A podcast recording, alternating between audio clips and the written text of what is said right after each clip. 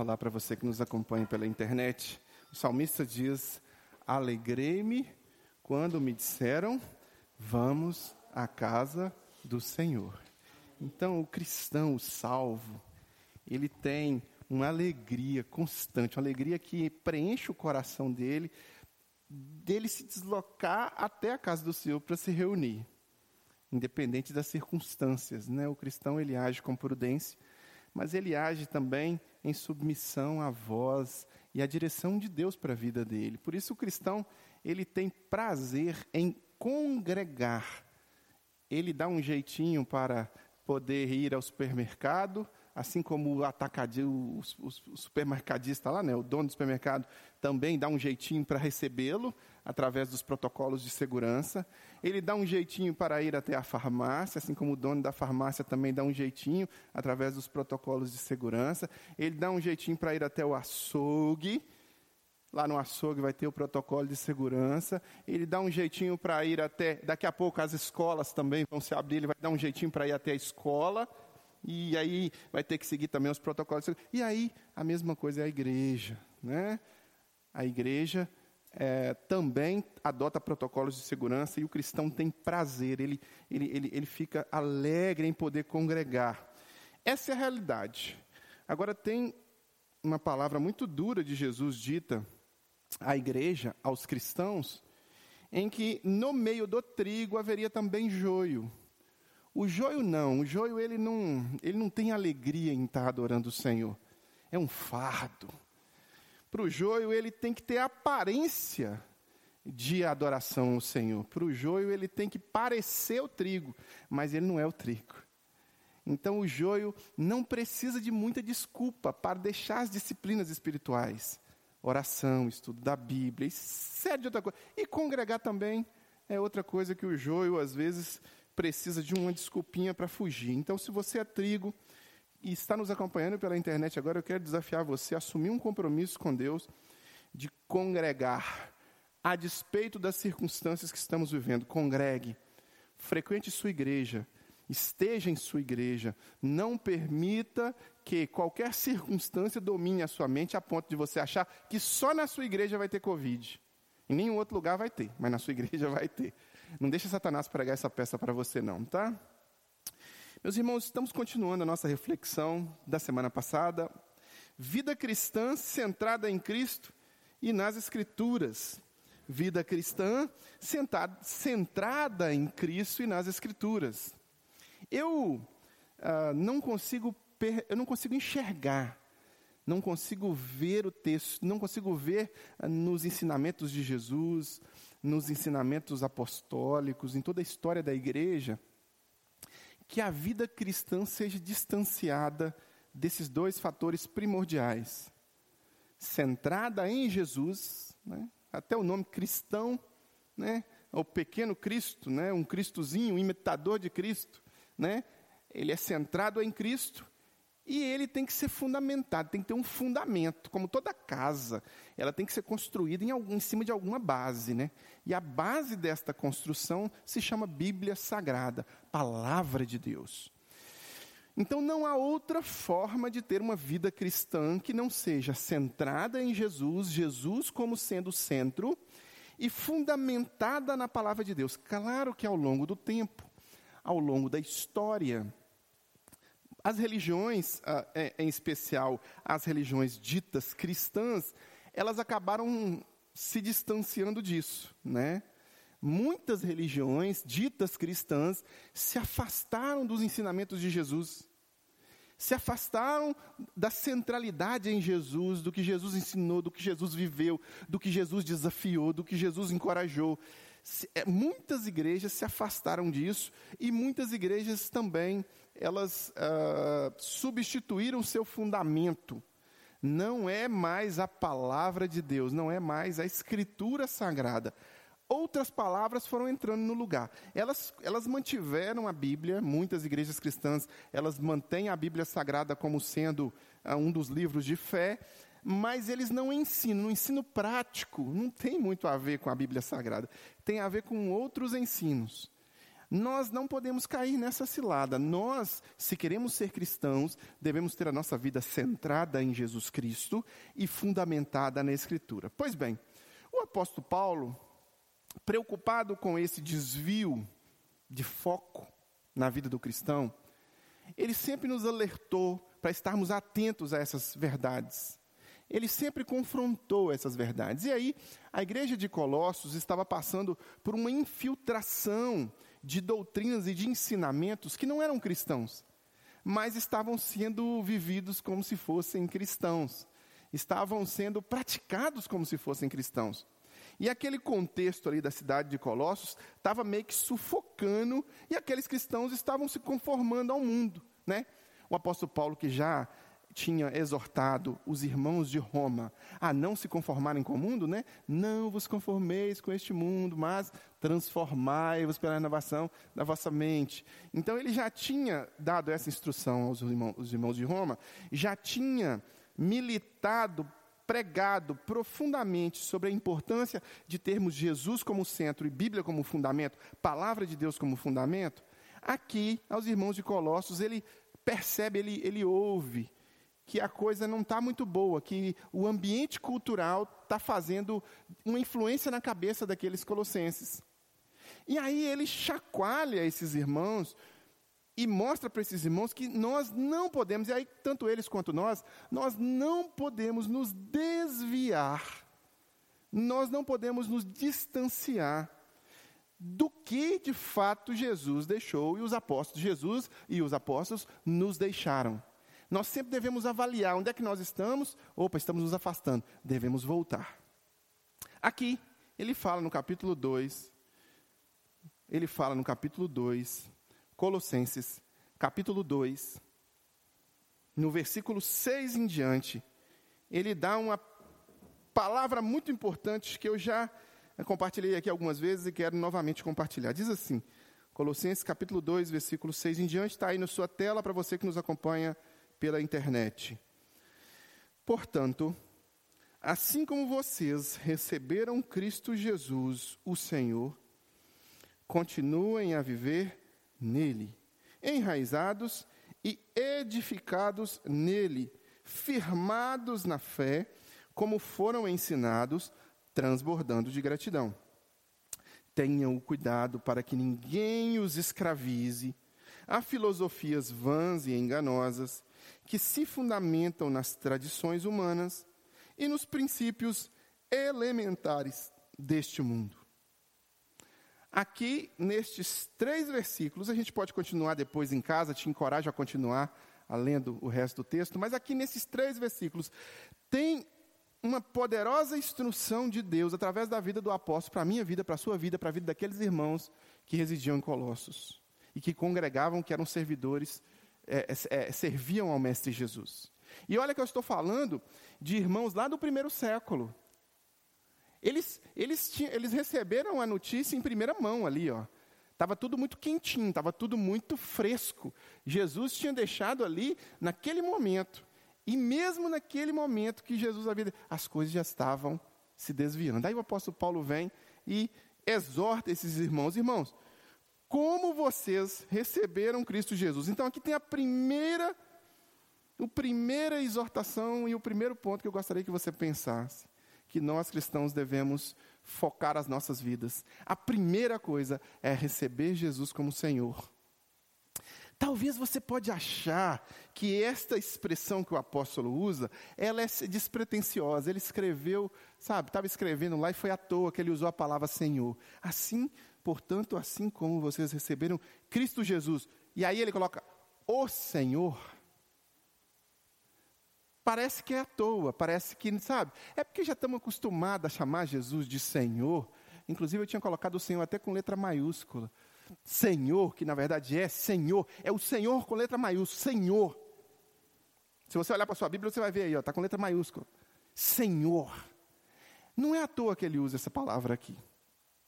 O cristão, ele recebe Jesus como Senhor. E se você pensar no conceito bíblico de senhorio, é aquele que é proprietário, aquele que é dono. E o Senhor possui um escravo. No nosso contexto, a palavra escravo não é bem-vinda.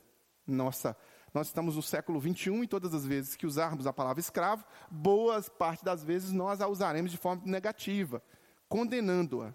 Mas aqui eu quero usar a palavra escravo de forma positiva. Somos escravos do senhorio de Jesus. Essa é a verdade bíblica. O cristão, ele recebe Jesus não somente como Salvador, não somente como aquele que vai abrir as portas do céu e dizer: entra no gozo do teu Senhor. Não só aquele que vai preparar um lugar de gozo, de paz, de, de, de, tranquilidade, onde não haverá choro, onde não haverá ranger de dentes. Não, não. Ele vai fazer tudo isso. Mas ele também vai ser o seu Senhor aqui na terra. Então deve haver senhorio de Jesus nas nossas vidas. Ou seja, Jesus é quem manda. Porque o servo se submete ao seu senhor, o escravo faz aquilo que o senhor manda. E Jesus é o nosso Senhor. Jesus é o Senhor da igreja. Jesus é aquele que te salva, é aquele que te perdoa, é aquele que leva sobre uh, os ombros dele todos os seus pecados, conforme nós pregamos muitas vezes, e conforme a palavra de Deus diz, ele levou sobre si todas as nossas iniquidades, mas ele também é o seu Senhor. Você, se você é cristão, você tem que ter noção de senhorio. O que, que é senhorio? O que, que é Jesus como Senhor da sua vida? O servo obedece ao Senhor. O servo, ele se submete ao Senhor. O servo, ele faz o que o Senhor manda. E ele luta, às vezes, contra a sua própria natureza, contra a sua própria vontade. O escravo, o servo, às vezes, ele não quer, ele não quer estar naquele lugar, mas o Senhor falou: fica aí. O servo quer estar em outro lugar, eu quero estar aqui. Mas o Senhor falou para ficar aqui. Ah, mas eu quero estar aqui. Mas eu tenho um Senhor que sabe o que é melhor para mim. Eu tenho um Senhor que me salvou, que me amou, que me perdoou, que cobriu a multidão de pecados derramando o seu sangue na cruz. Então, quando ele fala para eu estar aqui, é porque ele sabe o que é melhor para mim. Ele tem nas mãos o controle da minha vida. Ele tem nas mãos a direção melhor para conduzir os processos de escolha para mim. Isso é você ter um Senhor. É quando você não mais vive, como o apóstolo Paulo diz, mas Cristo que agora vive em você. E aí você, com seu coração enganoso, que às vezes é inclinado ao mal, que às vezes é inclinado a caminhos tortuosos, quer ir numa direção, aí você diz: Senhor, para onde eu vou? E aí você vai ouvir do Senhor, da palavra dele, do Espírito dele, das circunstâncias que boa parte das vezes eles criam ao seu redor. Ele vai dizer para você: não vá por este caminho, vá por outro. E aí o servo muda de direção mudança de direção, conversão. É isso que o servo faz. Então Jesus tem que ser o Senhor. Por isso que o apóstolo Paulo, quando ele vai falar sobre a liberdade e, e, e, em Cristo e a, a, a, os perigos que viriam rondar ali aquela, aquela comunidade, aquele povo, aquela cultura, ele enfatiza muito no senhorio de Jesus sobre a vida da pessoa, porque o coração humano é enganoso, ele produz teorias. Ele produz ideias, ele produz sensações, né? Ah, eu sinto. Se eu sinto, então tá bom. Se eu estou feliz, então tá bom. Se eu quero, então tá bom. O coração humano, enganoso, produz caminhos que ao homem parecem ser bons, mas no final são caminhos de morte, como diz a palavra de Deus. É por isso que o cristão ele tem Jesus, o seu Senhor. Jesus não é o amuleto.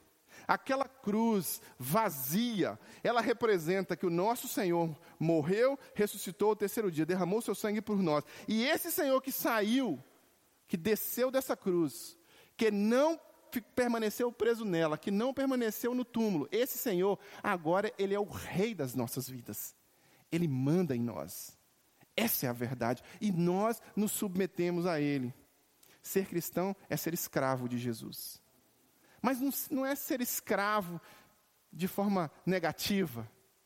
É ser escravo de forma positiva, de saber que nós não temos mais discernimento do que o próprio Deus tem a nosso respeito, porque Ele nos conhece muito melhor que nós mesmos. Nós não temos mais discernimento em relação aos caminhos que vamos escolher, então nós perguntamos para Ele, Senhor, o que fazer?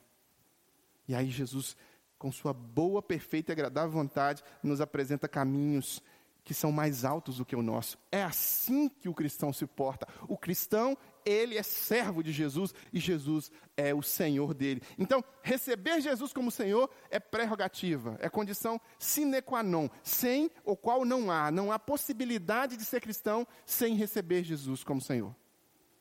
Você pode ser um ótimo batista, você pode ser um ótimo evangélico, você pode ser um ótimo católico, você pode ser um ótimo religioso, num, você pode ser, sabe, você pode seguir todos os dogmas, mas se você não receber Jesus como Senhor, você não é um cristão.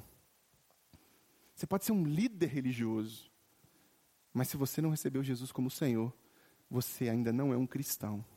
Então, esse é o primeiro passo: receber Jesus como Senhor. Portanto, assim como vocês receberam Jesus como Senhor, continuem a viver nele, enraizados e edificados nele, firmados na fé como foram ensinados, transbordando de gratidão. Receber Jesus como Senhor é o primeiro passo. Você dá o segundo passo, viver em Jesus, ou seja, viver nele que, que é viver em Jesus? Olha só os termos que o apóstolo Paulo usa. Continuem, é continuar. Não é parar, estagnar, desistir. É continuar. Então, quando você está caminhando, então vamos lá, vamos lá, vamos caminhar. Eu estou caminhando, caminhando. Opa, parei. Estagnei. Estacionei. Não é isso é continuar. Então eu estou caminhando e não paro de caminhar. As coisas estão boas, eu não paro de caminhar. As coisas estão ruins, eu não paro de caminhar. Se Deus fizer, Ele é Deus. Se não fizer, Ele também é Deus. Se a porta abrir, Ele é Deus. Se a porta fechar, Ele também é Deus. E eu continuo, e persevero, e não paro. Continuar. Continuar. Prosseguir, perseverar. Independente das circunstâncias que nos cercam, independente dos problemas, continuem a viver nele. Aí o apóstolo Paulo usa alguns verbos, algumas palavras tão fortes, enraizado. Então eu tenho que continuar enraizando. Então você pega uma, um bambu, por exemplo. Estava pensando naquelas árvores que vão, sabe, e vão, a raiz vai crescendo assim, vai, mas eu lembrei do bambu chinês. Você pega o bambu chinês, por exemplo, e você vê a história do bambu chinês, como é que é. O bambu chinês, ele. Você planta o bambu chinês no fundo da sua casa e você fica observando ele ali. Aí você vai um dia, passa um mês, passa um ano, passa quatro, cinco anos e o bicho está lá. Naquela mesma alturinha. Aí quando passa um ano, depois desses cinco anos, 15 metros de altura. Ele chega a alturas muito alto. Aí você fala, puxa vida, eu achava que esse né, não estava crescendo. Estava. Ele estava se enraizando. Ele estava criando raiz. Aí quando vem o vento, ele enverga, mas não quebra, porque a raiz é profunda e segura. 15 metros de altura, com a raiz profunda que segura. Por quê? Porque ele é enraizado. Raiz, meu querido, é algo que Satanás não quer que nós tenhamos.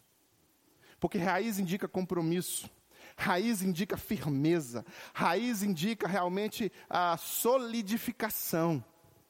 Você solidifica naquele, naquele terreno ali porque você tem raiz. Você está fincado ali. Nada te tira dali. Pode soprar o vento que for. Você continua enraizado. Percebem? Um cristão, ele tem o senhorio de Jesus, ele continua vivendo em Jesus, enraizado em Jesus. Não é qualquer sopro que vai tirar ele. Sabe? Não é qualquer ideologia, qualquer pensamento que vai arrastar o cristão e falar assim: não, a partir de agora, então, é hora de ressignificar o conceito, é hora de mudar o pensamento. Jesus foi para aquela época, agora nesta época nós temos outros valores, então vamos adaptar os nossos valores. Não, não é assim. O cristão ele cria raiz, ele tem raiz, ele é enraizado em Jesus, nos ensinos de Jesus, nos ensinos apostólicos. E o apóstolo Paulo usa outra palavra também, edificado. Quem trabalha com construção sabe o que é edificar, né? Você tem que edificar. E uma edificação dá trabalho. Você faz um projeto, depois você vai lá, fura tubulão, depois você vai lá, enche concreto, depois você vai lá, coloca tijolo um em cima do. É um negócio assim que dá trabalho, demora tempo, investimento. Então não é da noite para o dia que você cria raiz e também não é da noite para o dia que você edifica. Mas é necessário que você edifique. Porque se você não edificar em Jesus, é igual a história dos três porquinhos, né? Eu não sei contar a história dos três porquinhos, não, mas é mais ou menos assim. O lobo veio, soprou, tinha uma casinha de palha que caiu, depois veio, soprou, tinha uma casinha de, de quê? Madeira que caiu, e depois ele veio, soprou, e a cadeira e a casa que estava edificada sobre rochas, sobre pedras firmes, não caiu. Assim é a nossa vida cristã. Assim é a nossa vida cristã. E por vezes, meus irmãos, nós às vezes somos superficiais. E o desafio é não ser superficial, o desafio é ser edificado, não só enraizado, mas edificado e firmado. Olha para você ver as palavras que o apóstolo usa: firmado na fé, como foram ensinados, transbordando de gratidão, tendo um coração grato. Então você curva a cabeça e agradece ao Senhor, porque é o Senhor que provê todas as coisas. E aí vem as tragédias e você curva a cabeça e, e agradece ao Senhor, porque o Senhor está no controle de todas as coisas. Aí vem as situações difíceis e você curva a cabeça e agradece ao Senhor, porque o Senhor está no controle de todas as coisas. Eu me lembro que quando o Tiago morreu, quando eu recebi a notícia, Tiago é meu filho, para você que nos acompanha pela internet agora e não sabe, é, eu recebi a notícia e aí eu fui até o quarto totalmente atordoado, totalmente anestesiado, como se eu tivesse tomado um tiro de calibre 12 no cérebro um fuzil entrou na minha cabeça aqui, saiu do outro lado, e aí eu baixei, peguei a mão da Karina, ajoelhei, abaixei e agradeci a Deus que estava recebendo Tiago no céu naquela hora. Enraizado e edificado nele, independente das circunstâncias, ele continua sendo Deus, ele continua sendo bom. Meus irmãos, quando nós temos essa firmeza em Cristo, e quando nós somos, de fato, servos do Senhor, viver, vivemos nele enraizados, edificados e firmes na fé, com o coração transbordando, fica muito mais tranquilo. E aí você consegue compreender de forma mais clara o que ele fala no versículo seguinte. O alerta que ele dá no versículo seguinte. Que ele começa o versículo 8 dizendo: tenham o cuidado. Então ele nos orienta a ter cuidado com as filosofias vãs e enganosas. Tenham o cuidado com as filosofias enganosas. O alerta que ele deu para os colossenses é o alerta que ele dá através da palavra de Deus para nós hoje. Eu e você devemos ter cuidado. Então nós somos enraizados, somos edificados somos uh, servos de Jesus, mas nós devemos ter cuidado, porque o inimigo das nossas almas, a antiga serpente, o leão que está ao derredor buscando a quem possa tragar, ele vai tentar constantemente, ele tem uma pranchetinha de planejamento que ele fica planejando o tempo inteiro. O tempo inteiro, como é que eu vou agir? Como é que eu vou fazer? Como é que eu vou interferir na, na vida desse povo? Como é que eu vou cercar daqui, de lá, com tentação, com tal, com papapá? Então, o apóstolo vem e fala, irmãos, tenham cuidado, para que ninguém os escravize a filosofias vãs e enganosas, que se fundamentam nas tradições humanas e nos princípios elementares deste mundo e não em Cristo. Olha o cristão aí, atento com o olho vivo. Olha o trigo aí, ó, esperto. Tenham o cuidado. Ah, então eu tenho que ter cuidado. Eu sou, eu sou servo de Jesus, de verdade, não só da boca para fora, porque é, se você for passar uma peneira nos cristãos brasileiros hoje, eu não sei se sobra 10%. Né? Se pararem de pregar, por exemplo, prosperidade, se pararem de pregar é, é, é, hedonismo prático, antropocentrismo, né? Você é o centro do coração de Jesus. Uh! Você não é centro do coração de Jesus coisa nenhuma. Você é um miserável pecador que tem que se arrepender dos seus pecados, tem que se converter a Jesus e que Jesus, o Todo-Poderoso, Deus Criador dos céus e da terra, tem misericórdia da sua vida, que ele se entregou no seu lugar. E ele deveria ser o centro da sua vida, e não o contrário, como alguns pastores de internet tentam fazer e ganham muito dinheiro com isso. Né? A grande verdade é essa. E aí vem Satanás sistematizando formas de nos desviar do enraizamento em Jesus, da edificação em Jesus, de continuar, sabe, marchando com Jesus. E aí vem Satanás e ele consegue, meus irmãos, sistematizar na nossa cultura, e eu sempre digo isso: Satanás ganha muito mais, muito mais, influenciando a nossa cultura e nos fazendo presa dele através das, das armadilhas e dos gatilhos culturais. Ele faz muito mais, ele, tem, ele ganha muito mais com isso do que dando entrevista para Edir Macedo, por exemplo, né? que Satanás não ganha nada dando entrevista para Edir Macedo.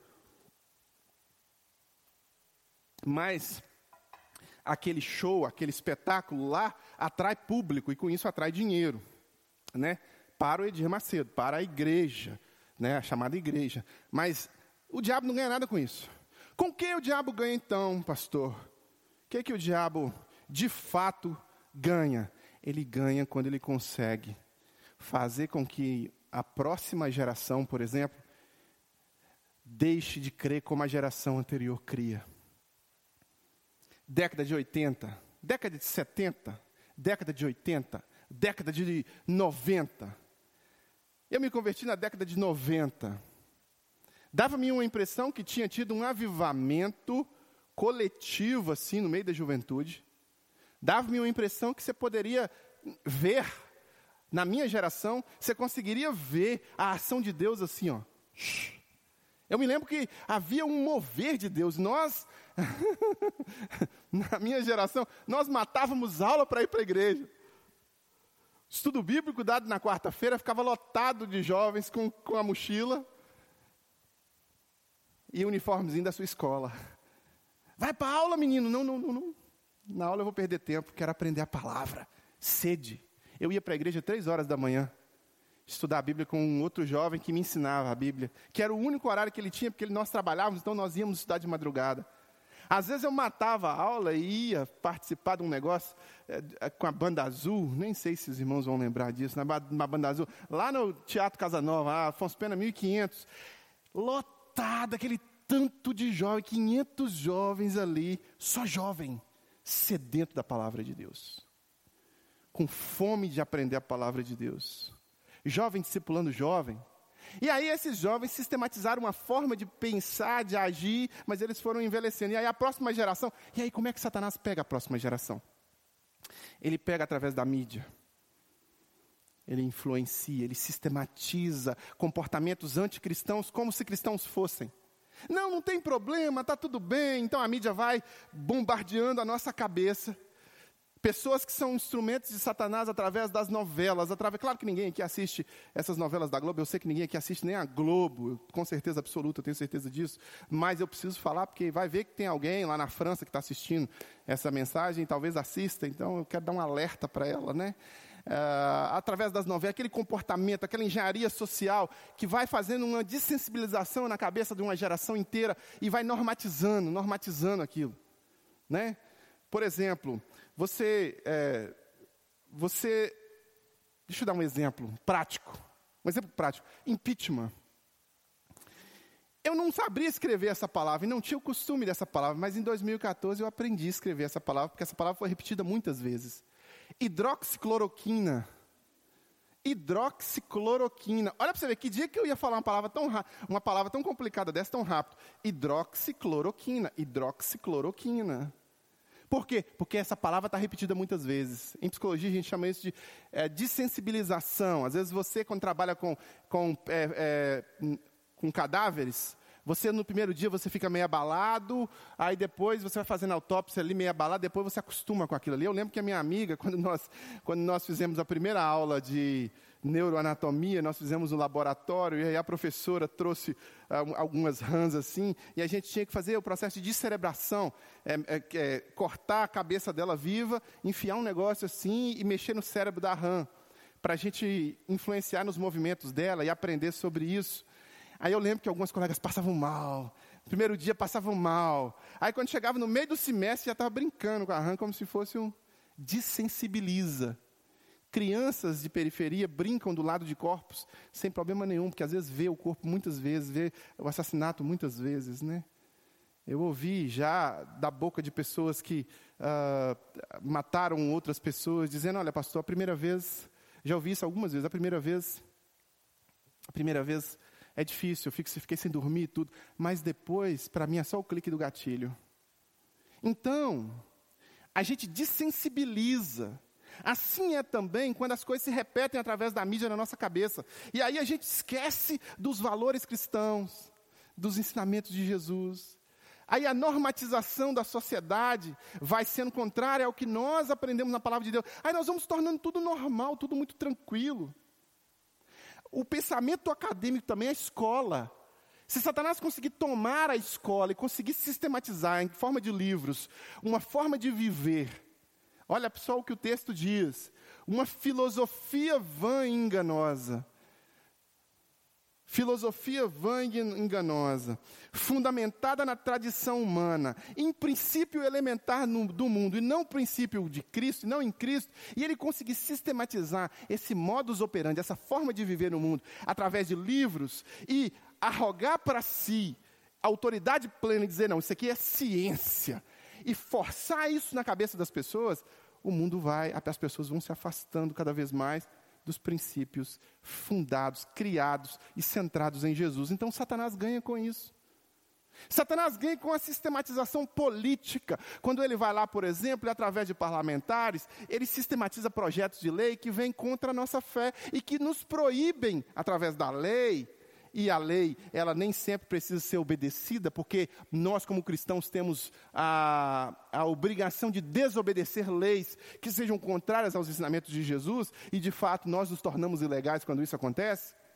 Né? Aí vem a lei que obriga toda mãe a ter um filho só, e aí você vai lá e tem dois filhos, e o outro você tem que entregar para o Estado matar. Aí você, como mãe cristã, você vai se tornar ilegal, porque você não vai matar o seu filho, porque você aprendeu na Bíblia que é um princípio bíblico. Aí vem a lei e fala que você não pode corrigir o seu filho, que quem tem que corrigir o seu filho é o Estado, quem tem que ensinar é o Estado. Aí você, como mãe, como pai, diz: não, quem corrige o meu filho sou eu, quem doutrina e ensina o meu filho sou eu. Então, a lei, ela pode também ser sistematizada, pode ter legislação em prol da iniquidade, do pecado.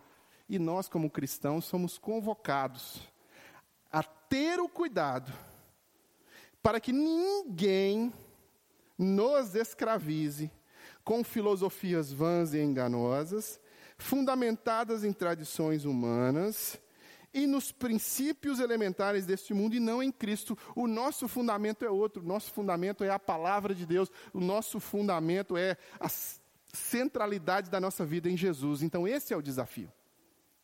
E esse é o desafio que eu quero deixar para você que nos acompanha pela internet agora, e esse é o desafio que eu quero deixar para você que aqui está. Ser fundamentado em Jesus significa ter Jesus como Senhor, continuar vivendo em Jesus, continuar andando em Jesus e ter o cuidado de que filosofias vãs e enganosas venham nos enredar e venham nos conduzir para longe da presença dEle. E eu quero fazer esse desafio para você. E quero te pedir que curve sua cabeça, feche o seu olho, enquanto uh, vamos orar, e você também que nos acompanha pela internet, te desafio também a refletir nesse momento, que eu quero orar. E enquanto nós oramos, talvez você chegue à conclusão que você não recebeu Jesus como Senhor ainda. Você é uma boa pessoa, um bom religioso, mas Jesus não é o seu Senhor. Então receba Jesus como Senhor hoje. Você recebeu Jesus como Senhor, mas não está andando, vivendo continuamente nele. Enraizado você não está, edificado você não está. Então, é hora de tomar uma decisão de viver nele. E mais ainda, é hora de tomar uma decisão de não deixar que o mundo, que é aquele que está ao derredor tentando nos tragar, enrede a nossa mente com doutrinas, filosofias, ideologias e escolhas que são antibíblicas, anticristãs e nos levam para longe de Deus. Hoje, agora, neste momento, ore ao Senhor fazendo este compromisso. Talvez você pecou e é hora de você se arrepender do seu pecado. Ou talvez Satanás conseguiu sistematizar ideologicamente a normatização do pecado e dizer: não, isso aí Todo mundo faz isso. Está na hora de você tomar uma decisão de não permitir que essas filosofias enganosas enredem a sua mente e conduzam você a um caminho que parece ser bom, mas que no final é um caminho de morte. Pai, em nome de Jesus, nós oramos ao Senhor agora gratos pela tua palavra, que é poderosa, rica, eficaz, que nos encoraja e nos confronta nos dá paz, mas também mexe com, as, com a nossa estrutura. Em nome de Jesus, sou grato pela vida de Paulo, os apóstolos que vieram antes de nós e tantos outros, e nos deixaram um fundamento que foram às custas das suas próprias vidas. Nos ajude, Deus, a viver um evangelho que seja mais parecido, mais próximo, mais limpo, plano que o Senhor tem para as nossas vidas. Cristãos fundamentados na tua palavra, centrados em Cristo, que tem Jesus como Senhor, que continuam a viver nele e que tem toda cautela e todo o cuidado de se defender das filosofias vãs e enganosas, dos rudimentos elementares deste mundo que nos enredam para longe do Senhor, para longe da tua vontade, que é boa, perfeita e agradável. Esse é o nosso compromisso, Deus. Queremos nos comprometer, queremos, ó Deus, ser cristãos que de fato são mais do que somente meros religiosos que apresentam uma carteirinha de membro de igreja, que apresentam um comportamento padrão, mas queremos transbordar do amor do Senhor, da fé no Senhor, da gratidão pelo que o Senhor faz, de todos os as transformações pequenas e grandes que o Senhor opera nas nossas vidas. Pai, em nome de Jesus, queremos ser seus servos. Tem misericórdia de nós, perdoa os nossos pecados, nos conduz na tua santa presença, leva-nos a pastos verdejantes e a águas tranquilas, sendo guiado pelo Senhor, em obediência ao Senhor, pela vontade do Senhor, que é sempre boa, perfeita e agradável. E as setas de Satanás, as ideologias malignas, as tentativas de nos enredar, em nome de Jesus, Deus, nós repreendemos que caiam por terra que nós e nossa família sirvamos ao Senhor e que a nossa mente seja solo fértil para crescer a tua vontade, a tua palavra, os teus ensinamentos e que qualquer ensinamento espúrio que seja contrário à tua palavra, Deus, seja repreendido das nossas vidas, em nome de Jesus. Amém e amém e amém. Meus queridos, nós estamos agora, vamos cantar. Eu quero te dar a oportunidade para você que está aqui, de enquanto cantamos, trazer o seu pedido de oração à frente. E você que nos acompanha pela internet, também da mesma forma, te encorajo a nos enviar um e-mail com seu pedido de oração. Né? Ore por mim, arroba igrejadocoração.com. Se você tomou alguma decisão agora, Envie um e-mail para a gente dizendo: Olha, pastor, eu tomei uma decisão, quero oração por esta decisão. Pastor, ora pela minha família. Você vai ter uma equipe, uma equipe, não só o pastor, mas uma equipe que vai orar todo dia, até domingo que vem, pelo seu pedido. Então eu te encorajo a enviar para a gente. Também, se você estiver na Grande Belo Horizonte, faça esse desafio. Venha congregar. Avenida Dom José Gaspar, número 185, bairro Coração Eucarístico. Nós nos reunimos às 18 horas todo domingo. E se você quiser também contribuir com esta obra, basta que você entregue o seu dízimo ou a sua oferta ah, através de transferência bancária para o número que está aparecendo aí na, na, na sua tela. Ou então você pode enviar um e-mail para financeiro arroba igrejadocoração.com que nós vamos ah, responder o seu e-mail dizendo como você pode contribuir conosco. Que o amor de Deus, o Pai, comunhão e consolação do Santo Espírito, graça do Senhor Jesus seja sobre a sua vida, seja sobre a sua família. Em nome de Jesus. Que Deus te abençoe.